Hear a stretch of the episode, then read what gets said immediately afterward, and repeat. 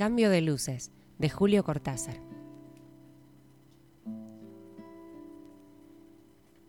Esos jueves, al caer la noche, cuando Lemos me llamaba después del ensayo en Radio Belgrano y entre dos insanos, los proyectos de nuevas piezas, tener que escuchárselos con tantas ganas de irme a la calle y olvidarme del radioteatro por dos o tres siglos.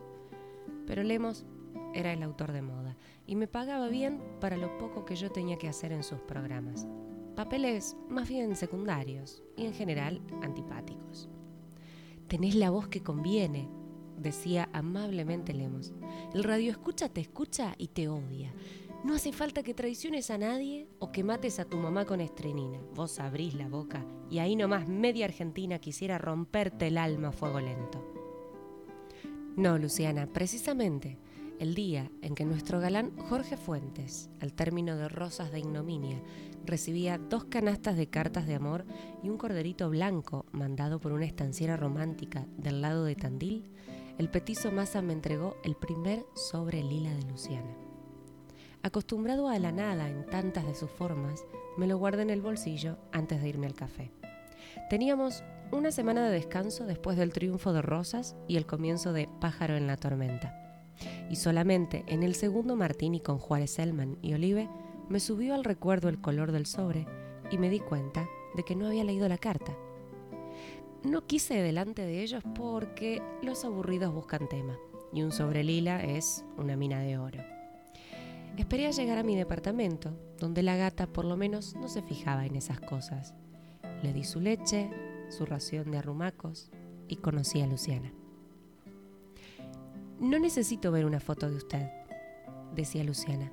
No me importa que Sintonía y Antena publiquen fotos de Míguez y de Jorge Fuentes, pero nunca de usted. No me importa porque tengo su voz, y tampoco me importa que digan que es antipático y villano. No me importa que sus papeles engañen a todo el mundo, al contrario, porque me hago la ilusión de ser la sola que sabe la verdad. Usted sufre cuando interpreta esos papeles. Usted pone su talento, pero yo siento que no está ahí de verdad, como Míguez o como Raquelita Bailey. Usted es tan diferente del príncipe cruel de Rosas de Ignominia. Creyendo que odian al príncipe, lo odian a usted. La gente confunde, y ya me di cuenta con mi tía Polly y otras personas el año pasado, cuando usted era Basilis, el contrabandista asesino. Esta tarde me he sentido un poco sola y he querido decirle esto. Tal vez no soy la única que se lo ha dicho y de alguna manera lo deseo por usted, que se sepa acompañado a pesar de todo. Pero al mismo tiempo me gustaría ser la única que sabe pasar al otro lado de sus papeles y de su voz, que está segura de conocerlo de verdad y de admirarlo más que a los que tienen los papeles fáciles. Es como con Shakespeare. Nunca se lo he dicho a nadie, pero cuando usted hizo el papel, Yago me gustó más que Otelo. No se crea obligado a contestarme. Pongo mi dirección por si realmente quiere hacerlo, pero si no lo hace, yo me sentiré lo mismo feliz de haberle escrito todo esto. Caía la noche, la letra era liviana y fluida. La gata se había dormido después de jugar con el sobre lila en el almohadón del sofá. Desde la irreversible ausencia de Bruna, ya no se cenaba en mi departamento. Las latas nos bastaban a la gata y a mí, y a mí especialmente, el coñac y la pipa. En los días de descanso, después tendría que trabajar el papel de pájaro en la tormenta, releí la carta de Luciana sin intención de contestarla, porque en ese terreno un actor, aunque solamente reciba una carta cada tres años, estimada Luciana. Le contesté antes de irme al cine el viernes por la noche. Me conmueven sus palabras y esta no es una frase de cortesía. Claro que no lo era. Escribí como si esa mujer que imaginaba más bien chiquita y triste y de pelo castaño, con ojos claros, estuviera sentada ahí y yo le dijera que me conmovían sus palabras. El resto salió más convencional porque no encontraba qué decirle después de la verdad. Todo se quedaba en un relleno de papel, dos o tres frases de simpatía y gratitud, su amigo Tito Valcárcel. Pero había otra verdad en la postdata. Me alegro de que me haya dado su dirección. Hubiera sido triste no poder decirle lo que siento. A nadie le gusta confesarlo. Cuando uno no trabaja, termina por aburrirse un poco. Al menos alguien como yo. De muchacho tenía bastantes aventuras sentimentales. En las horas libres podía recorrer el espinel y casi siempre había pesca, pero después vino Bruna y eso duró cuatro años. A los 35, la vida en Buenos Aires empieza a desteñirse y parece que se achicara, al menos para alguien que vive solo con una gata y no es gran lector ni amigo de caminar mucho. No que me sienta viejo, al contrario, más bien parecería que son los demás, las cosas mismas que envejecen y se agrietan.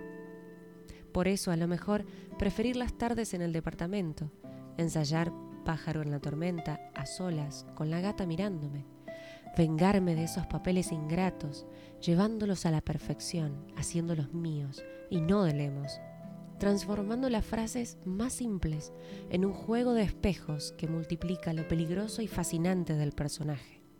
Y así, a la hora de leer el papel en la radio, todo estaba previsto. Cada coma, cada inflexión en la voz, graduando los caminos del odio. Otra vez era uno de esos personajes con algunos aspectos perdonables, pero cayendo poco a poco en la infamia, hasta un epílogo de persecución al borde de un principio y salto final con gran contento de radioescuchas. Cuando entre dos mates encontré la carta de Luciana, olvidada en el estante de las revistas, y la releí de puro aburrido, pasó que de nuevo la vi. Siempre he sido visual y fabrico fácil cualquier cosa. De entrada Luciana se me había dado más bien chiquita y de mi edad o por ahí, sobre todo con ojos claros y como transparentes. Y de nuevo la imaginé así. Volví a verla como pensativa antes de escribirme cada frase y después decidiéndose. De una cosa estaba segura, Luciana no era mujer de borradores. Seguro que había dudado antes de escribirme, pero después, escuchándome en Rosas de Ignominia, le habían ido viniendo las frases. Se sentía que la carta era espontánea y a la vez, ¿acaso por el papel lila? Dándome la sensación de un licor que ha dormido largamente en su frasco. Hasta su casa imaginé con solo entornar los ojos. Su casa debía ser de esas con patio cubierto, o por lo menos galería con plantas.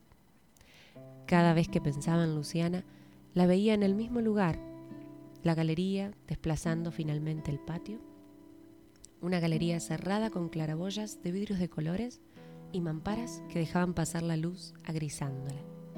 Luciana sentada en un sillón de mimbre y escribiéndome Usted es muy diferente del príncipe cruel de Rosas de Ignominia. Llevándose la lapicera a la boca antes de seguir. Nadie lo sabe porque tiene tanto talento que la gente lo odia.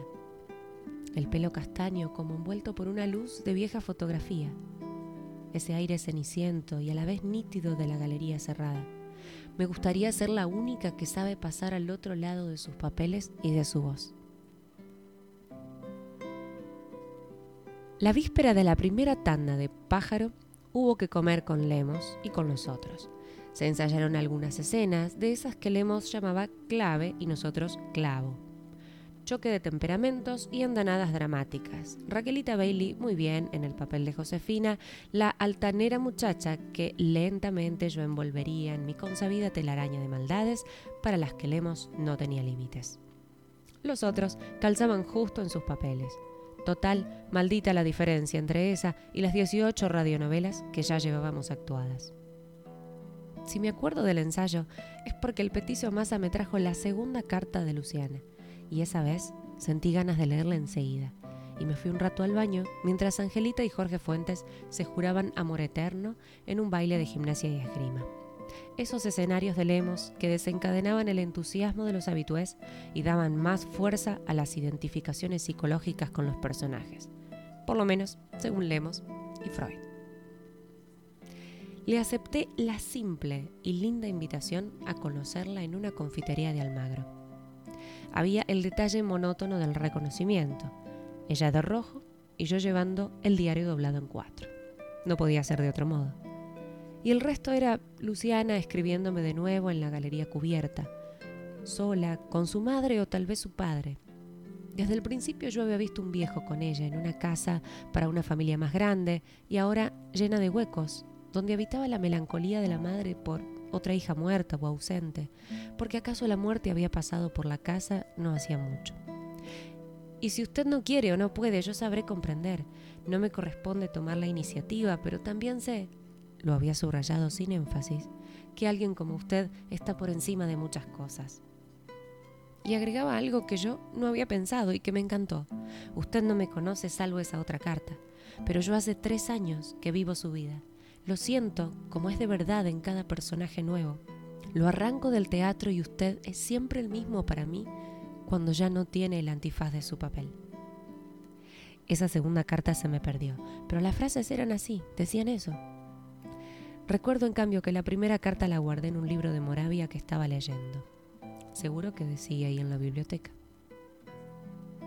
Si se lo hubiera contado a Lemos, le habría dado una idea para otra pieza clavado que el encuentro se cumplía después de algunas alternativas de suspenso, y entonces el muchacho descubría que Luciana era idéntica a lo que había imaginado, prueba de cómo el amor se adelanta al amor y la vista a la vista, teorías que siempre funcionaban bien en Radio Belgrano. Pero Luciana era una mujer de más de 30 años, llevados, eso sí, con todas las de la ley, bastante menos menuda que la mujer de las cartas en la galería y con un precioso pelo negro que vivía como por su cuenta cuando movía la cabeza. De la cara de Luciana yo no me había hecho una imagen precisa, salvo los ojos claros y la tristeza. Los que ahora me recibieron sonriéndome eran marrones, y nada tristes bajo ese pelo movedizo. Que le gustara el whisky me pareció simpático.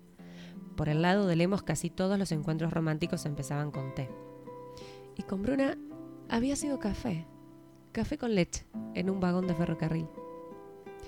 No se disculpó por la invitación, y yo, que a veces sobreactúo porque en el fondo no creo demasiado en nada de lo que me sucede, me sentí muy natural, y el whisky por una vez no era falsificado. De verdad lo pasamos muy bien, y fue como si nos hubieran presentado por casualidad y sin sobreentendidos. Como empiezan las buenas relaciones, en las que nadie tiene nada que exhibir o nada que disimular. Era lógico que se hablara sobre todo de mí, porque yo era el conocido y ella solamente dos cartas y Luciana. Por eso, sin parecer vanidoso, la dejé que me recordara en tantas novelas radiales, aquella en que me mataban torturándome, la de los obreros sepultados en la mina y algunos otros papeles. Poco a poco yo le iba ajustando la cara y la voz, desprendiéndome con trabajo de las cartas de la galería cerrada y del sillón de mimbre. Antes de separarnos me enteré de que vivía en un departamento bastante chico en planta baja y con su tía Polly, que allá por los años 30 había tocado el piano en pergamino. También Luciana hacía sus ajustes, como siempre en esas relaciones de gallo ciego. Casi al final me dijo que me había imaginado más alto, con pelo crespo y ojos grises. Lo del pelo crespo realmente me sobresaltó porque en ninguno de mis papeles yo me había sentido a mí mismo con pelo crespo. Pero acaso su idea era como una suma, un amontonamiento de todas las canalladas y las traiciones de las piezas de Lemos. Se lo comenté en broma y Luciana dijo que no, que los personajes los había visto tal como Lemos lo pintaba. Pero al mismo tiempo era capaz de ignorarlos, de hermosamente quedarse solo conmigo, con mi voz, y vaya a saber por qué, con una imagen de alguien más alto, de alguien con el pelo crespo. Si Bruno hubiera estado aún en mi vida, no creo que me hubiera enamorado de Luciana. Su ausencia era todavía demasiado presente, un hueco en el aire, que Luciana empezó a llenar sin saberlo, probablemente sin esperarlo. En ella, en cambio, todo fue más rápido. Fue pasar de mi voz a ese otro Tito Valcárcel de pelo lacio y menos personalidad que los monstruos de Lemos. Todas esas operaciones duraron apenas un mes. Se cumplieron en dos encuentros en cafés, un tercero en mi departamento. La gata aceptó el perfume y la piel de Luciana, se le durmió en la falda. No pareció de acuerdo con un anochecer en que de golpe estuvo de más y debió saltar maullando al suelo. La tía Polly se fue a vivir a Pergamino con una hermana, porque su misión ya estaba cumplida, y Luciana se mudó a mi casa esa semana. Cuando la ayudé a preparar sus cosas, me dolió la falta de la galería cubierta, de luz cenicienta. Sabía que no las iba a encontrar y sin embargo había algo, como una carencia, una imperfección. La tarde de la mudanza, la tía Polly me contó dulcemente la módica saga de la familia, la infancia de Luciana, el novio aspirado para siempre por una oferta de frigoríficos de Chicago, el matrimonio con un hotelero de primera junta y la ruptura seis años atrás. Cosas que yo había sabido por Luciana, pero de otra manera, como si ella no hubiera hablado verdaderamente de sí misma ahora que parecía empezar a vivir por cuenta de otro presente, de mi cuerpo contra el suyo, los platitos de leche a la gata, el cine a cada rato, el amor. Me acuerdo que fue más o menos en la época de Sangre en las espigas cuando le pedí a Luciana que se aclarara el pelo. Al principio le pareció un capricho de actor. Si querés me compro una peluca, me dijo riéndose. Y de paso a vos te quedaría tan bien una con el pelo crespo, ya que estamos. Pero cuando insistí unos días después, dijo que bueno, que total, lo mismo le daba el pelo negro que castaño. Fue casi como si se diera cuenta de que en mí ese cambio no tenía nada que ver con mis manías de actor, sino con otras cosas. Una galería cubierta, un sillón de mimbre. No tuve que pedírselo otra vez, me gustó que lo hubiera hecho por mí, y se lo dije tantas veces mientras nos amábamos, mientras me perdía en su pelo y sus senos, y me dejaba resbalar con ella a otro largo sueño boca a boca. Tal vez a la mañana siguiente o fue antes de salir de compras, no lo tengo claro, le junté el pelo con las dos manos y se lo até en la nuca. Le aseguré que le quedaba mejor así. Ella se miró en el espejo y no dijo nada, aunque sentí que no estaba de acuerdo y que tenía razón. No era mujer para recogerse el pelo. Imposible negar que le quedaba mejor cuando lo llevaba suelto antes de aclarárselo. Pero no se lo dije porque me gustaba verla así. Verla mejor que aquella tarde cuando había entrado por primera vez en la confitería. Nunca me había gustado escucharme actuando. Hacía mi trabajo y basta. Los colegas se extrañaban de esa falta de vanidad que en ellos era tan visible. Debían pensar acaso y con razón que la naturaleza de mis papeles no me inducía demasiado a recordarlos, y por eso Lemos me miró levantando las cejas cuando le pedí los discos del archivo de Rosas de Ignominia, y me preguntó para qué los quería. Le contesté cualquier cosa, problemas de dicción que me interesaba superar o algo así.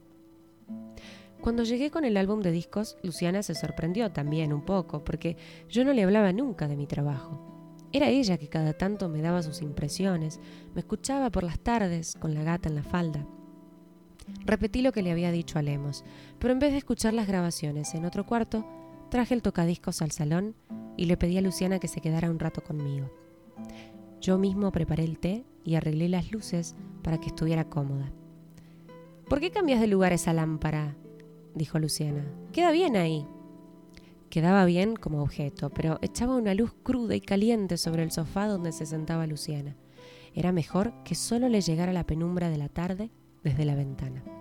Una luz un poco cenicienta que se envolvía en su pelo, en sus manos ocupándose del té. Me mimás demasiado, dijo Luciana. Todo para mí y vos ahí en un rincón sin siquiera sentarte.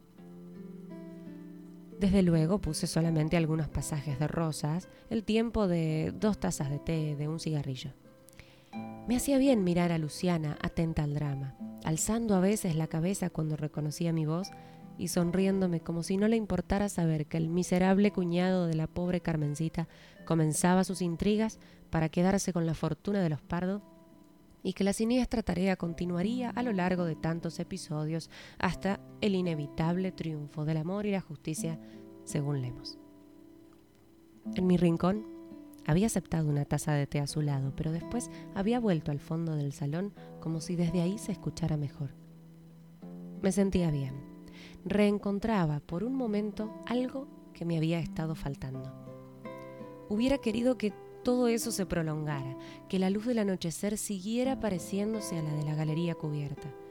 No podía ser, claro, y corté el tocadiscos y salimos juntos al balcón después que Luciana hubo devuelto la lámpara a su sitio porque realmente quedaba mal ahí donde yo le había corrido. ¿Y te sirvió de algo escucharte? Me preguntó acariciándome una mano. Sí, sí, de mucho. Hablé de problemas de respiración, de vocales. Cualquier cosa que ella aceptaba con respeto. Lo único que no le dije fue que en ese momento perfecto solo había faltado el sillón de mimbre y quizá también que ella hubiera estado triste, como alguien que mira el vacío antes de continuar el párrafo de una carta. Estábamos llegando al final de Sangre en las espigas, tres semanas más y me darían vacaciones. Al volver de la radio encontraba a Luciana leyendo o jugando con la gata en el sillón que le había regalado para su cumpleaños, junto con la mesa de mimbre que hacía juego. No tiene nada que ver con este ambiente, había dicho Luciana, entre divertida y perpleja. Pero si a vos te gustan, a mí también. Es un lindo juego y es tan cómodo. Vas a estar mejor en él si tenés que escribir cartas, le dije. Sí, admitió Luciana. Justamente estoy en deuda con tía Polly, pobrecita. Como por la tarde tenía poca luz en el sillón, no creo que se hubiera dado cuenta de que yo había cambiado la bombilla de la lámpara. Acabó por poner la mesita y el sillón cerca de la ventana. Para tejer, para mirar las revistas. Y tal vez fue en esos días de otoño, o un poco después, que una tarde me quedé mucho tiempo a su lado. La besé largamente y le dije que nunca la había querido tanto como en ese momento, tal como la estaba viendo, como hubiera querido verla siempre. Ella no dijo nada, sus manos andaban por mi pelo despeinándome, su cabeza se volcó sobre mi hombro y se estuvo quieta, como ausente. ¿Por qué esperar otra cosa de Luciana, así, al filo del atardecer? Ella era como los sobres lila, como las simples y casi tímidas frases de sus cartas. A partir de ahora me costaría imaginar que la había conocido en una confitería que su pelo negro suelto había ondulado como un látigo en el momento de saludarme, de vencer la primera confusión del encuentro. En la memoria de mi amor estaba la galería cubierta, la silueta en un sillón de mimbre distanciándola de la imagen más alta y vital que de mañana andaba por la casa o jugaba con la gata. Esa imagen que al atardecer entraría una y otra vez en lo que yo había querido, en lo que me hacía amarla tanto. Decírselo, quizá. No tuve tiempo. Pienso que vacilé porque prefería guardarla así.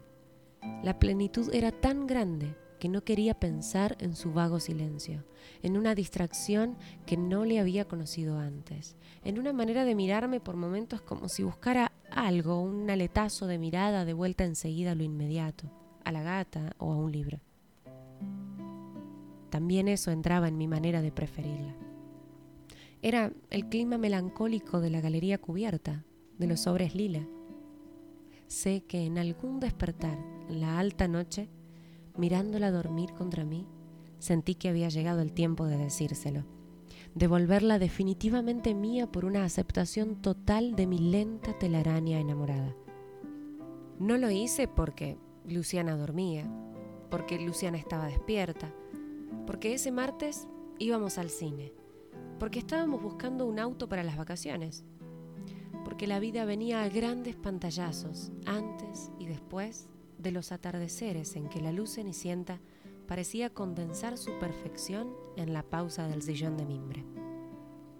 Que me hablara tan poco ahora, que a veces volviera a mirarme como buscando una cosa perdida, retardaban en mí la oscura necesidad de confiarle la verdad de explicarle por fin el pelo castaño, la luz de la galería. No tuve tiempo. Un azar de horarios cambiados me llevó al centro un fin de mañana. La vi salir de un hotel. No la reconocí al reconocerla. No comprendí al comprender que salía apretando el brazo de un hombre más alto que yo. Un hombre que se inclinaba un poco para besarla en la oreja, para frotar su pelo crespo contra el pelo castaño de Luciana.